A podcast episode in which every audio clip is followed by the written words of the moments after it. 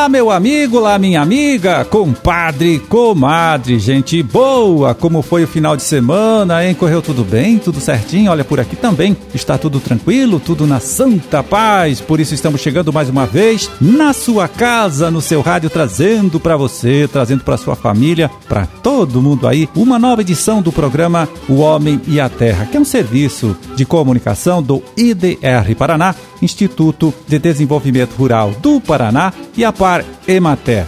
É, na produção e apresentação estou eu, Amarildo Alba, contando com o trabalho com a ajuda do Gustavo Estela, ali, né, na sonoplastia.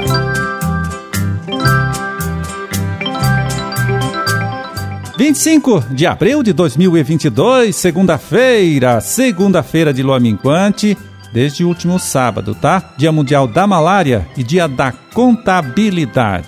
Bom, para as suas orações eu confiro aqui no nosso almanaque da igreja, você pode anotar aí, veja bem, é dia de São Marcos.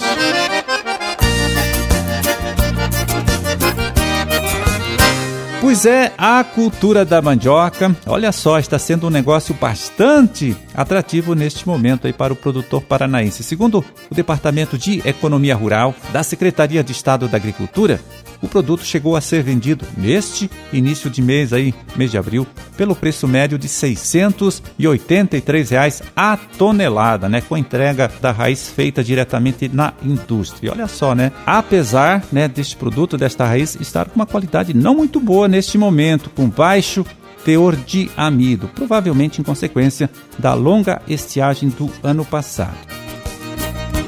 Bom, como eu disse, a cultura pode sim né, ser uma boa alternativa de negócio para o produtor paranaense, levando em conta então a cotação do produto no mercado neste momento aí. Mas pode ser ainda melhor, com certeza, né, se o produtor caprichar no uso de uma boa tecnologia.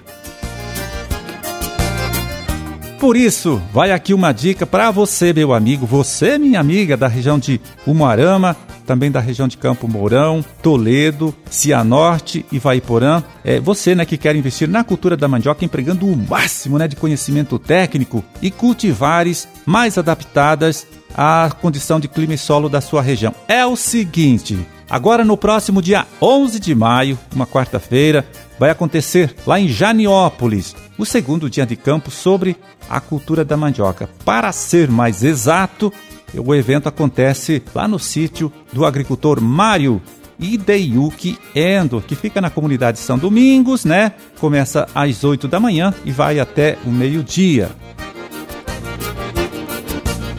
Então, dois pesquisadores da Embrapa, né, os doutores Rudinei Ringenberg e o Marcelo Romano, e também dois aqui do IDR Paraná, né, os doutores Mário Takahashi e Vilmar Ferreira Lima, vão estar neste evento então para conversar com você, produtor, né, participante, principalmente sobre fertilização e correção do solo, mas também, e isso eu acho muito importante, né, apresentando 12 cultivares e clones indicados é para o cultivo aqui em nosso estado, cultivares e clones de mandioca, né? Todos eles, né, todas essas cultivares e clones é, plantados lá na propriedade do seu Mário Endo, são cultivares e clones de mandioca indicadas para a indústria e desenvolvidas pelo IDR Paraná, pela Embrapa, pelo IAC de Campinas e pela IPAGRE de Santa Catarina. Bom, será um evento técnico muito importante, já destaquei aí, que está sendo promovido de forma conjunta pelo IDR Paraná, Prefeitura de Janiópolis, Conselho Municipal de Desenvolvimento Rural e Embrapa, né, com apoio de várias empresas da região. Bom, se você quer saber mais é, sobre esse dia de campo que vai tratar da cultura da mandioca, fale com o pessoal técnico aí do Instituto IDR Paraná do seu município mesmo, tá? Diretamente lá com o extensionista José Cláudio, é do escritório do Instituto em Janiópolis, ele que está envolvido diretamente na organização desse encontro técnico. Se tiver condição, olha só, não deixe de participar, tá certo? Fica a dica, a dica importante aqui para você.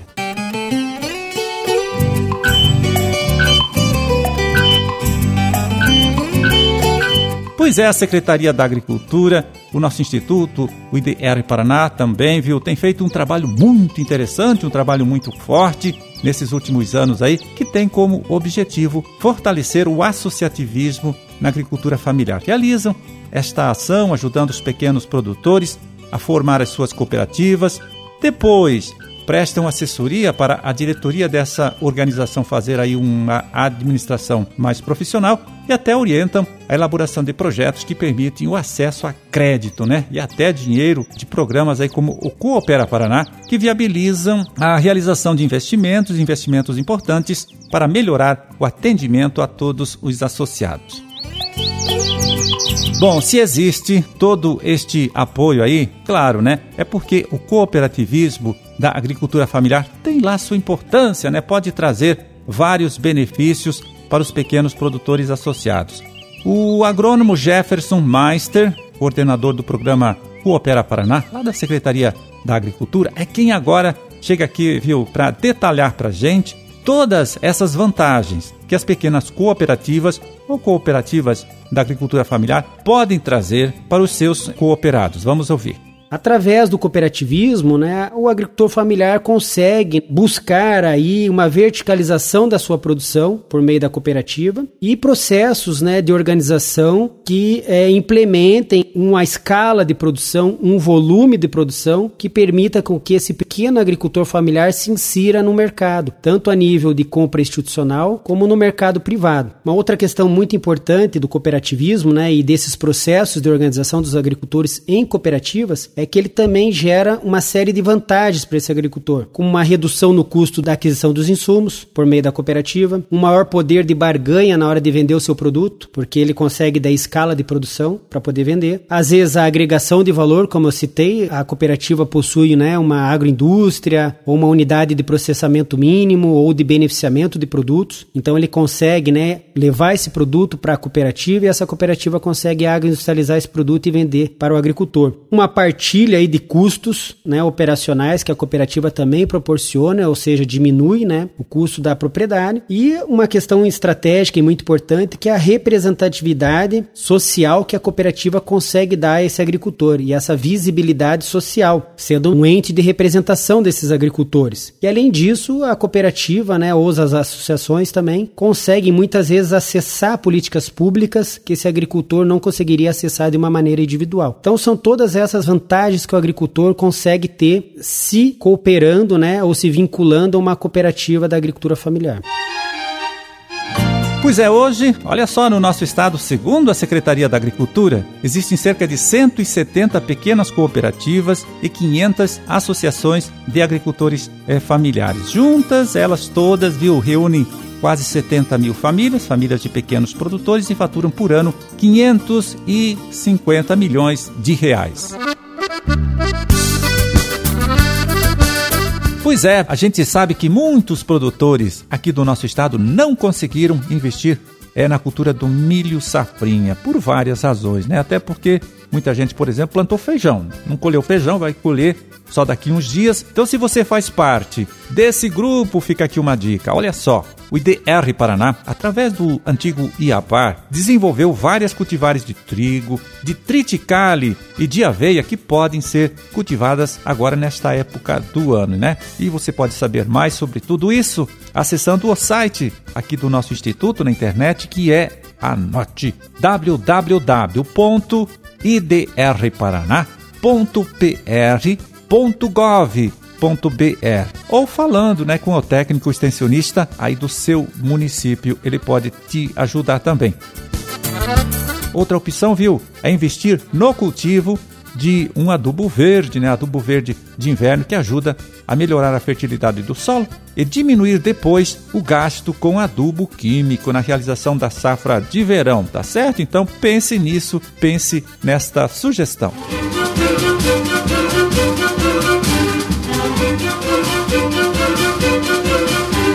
Bom, era esse o recado que a gente tinha para hoje. Vamos ficando por aqui, desejando a todos vocês aí uma ótima segunda-feira, uma excelente semana de trabalho também, claro. E até amanhã, quando a gente estará de volta aqui de novo, né? Nesta mesma emissora, neste mesmo horário, para trazer até você uma nova edição do programa O Homem e a Terra. Um grande e forte abraço a todos, fiquem com Deus e até lá.